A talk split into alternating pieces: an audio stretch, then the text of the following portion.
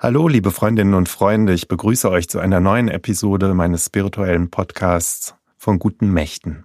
Ich bin Alexander Brozapka, evangelischer Pfarrer hier in der Mitte Berlins. Ja, ich weiß, woher ich stamme. Ungesättigt gleich der Flamme glühe und verzehr ich mich. Licht wird alles, was ich fasse, Kohle alles, was ich lasse. Flamme bin ich, sicherlich. Die Zeilen stammen von Friedrich Nietzsche.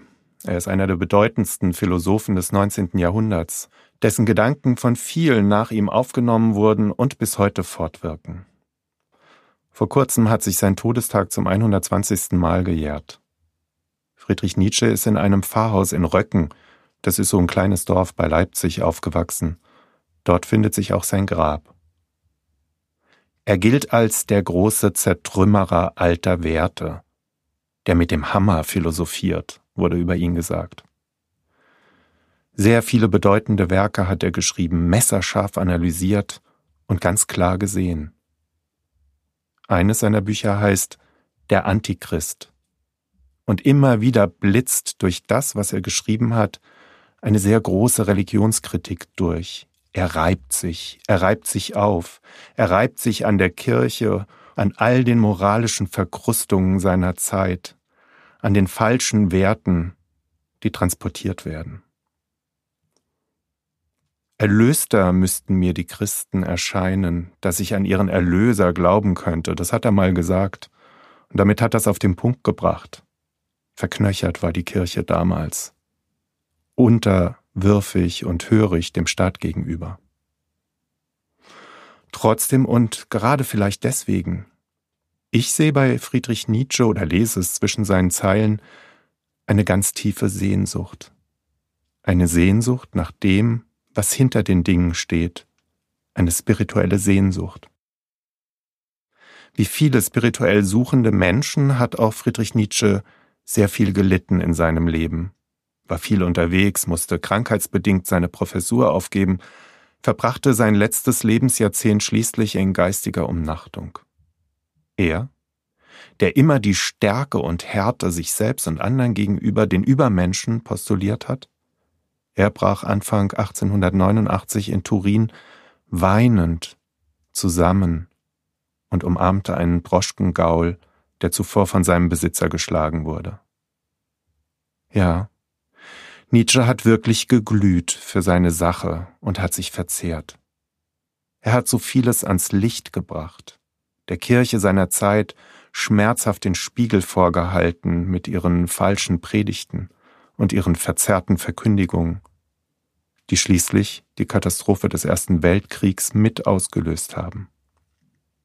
Trotzdem, ich spüre bei Friedrich Nietzsche diese tiefe spirituelle Sehnsucht die auch ich habe.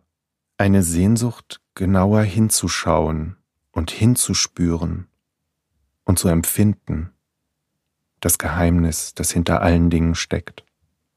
Eine Sehnsucht, die die Oberfläche überwindet und in die Tiefe führt, ins Licht. Eine Sehnsucht, die ins Unbekannte vordringt und auch einsam machen kann.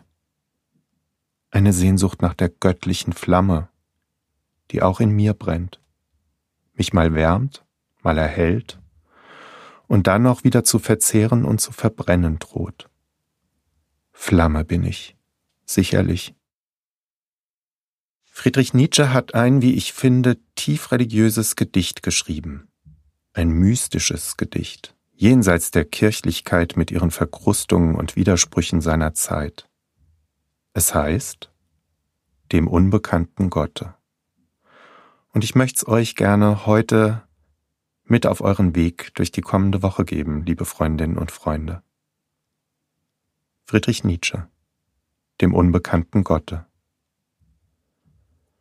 Noch einmal, ehe ich weiterziehe und meine Blicke vorwärts sende, heb ich vereinsamt meine Hände zu dir empor, zu dem ich fliehe dem ich in tiefster Herzenstiefe Altäre feierlich geweiht, dass alle Zeit mich deine Stimme widerriefe.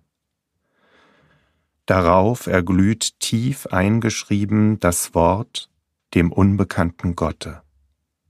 Sein bin ich, ob ich in der Frevler Rotte auch bis zur Stunde bin geblieben.